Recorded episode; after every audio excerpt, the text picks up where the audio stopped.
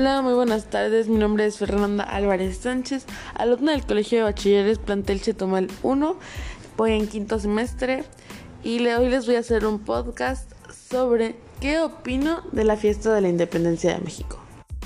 Bueno, para mí, sinceramente, la fiesta, de ser necesaria, no es necesaria. Pero a mí me gusta la fiesta de la independencia de México. O sea, está muy chido comer pozolito, tamalitos, carnita asada. O sea, está bien bueno. Pero que de ser necesaria, así como que, uy, se tiene que hacer, no, ¿verdad?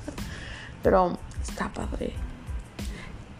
Ajá, necesaria no es, pero está chido. O sea, está bien recordar que es la independencia de México y todo.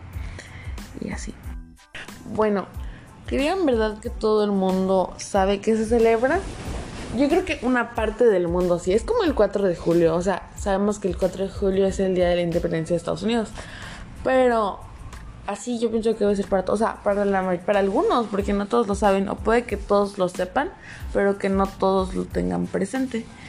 Y como muchas veces o sea, hay esto, hay otros lugares donde hacen como en el mundo, hay otros lugares en el mundo que ponen como las luces de México y así, pero yo no sé si sea coincidencia o lo hagan a propósito.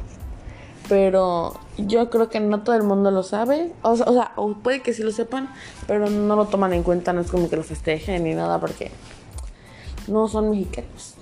Pero a mí me gusta mucho la fiesta de la independencia de México. Me gusta estar con mi familia. Bueno, de por sí yo estoy mucho con mi familia, pero me gusta que venga mi familia de otros lados para que estemos juntos, hacer fiestas, escuchar musiquita, tomar coquita, eh, comer pozole. A mí eso es lo que me gusta, el hecho de hacer una fiesta mexicana. Y así.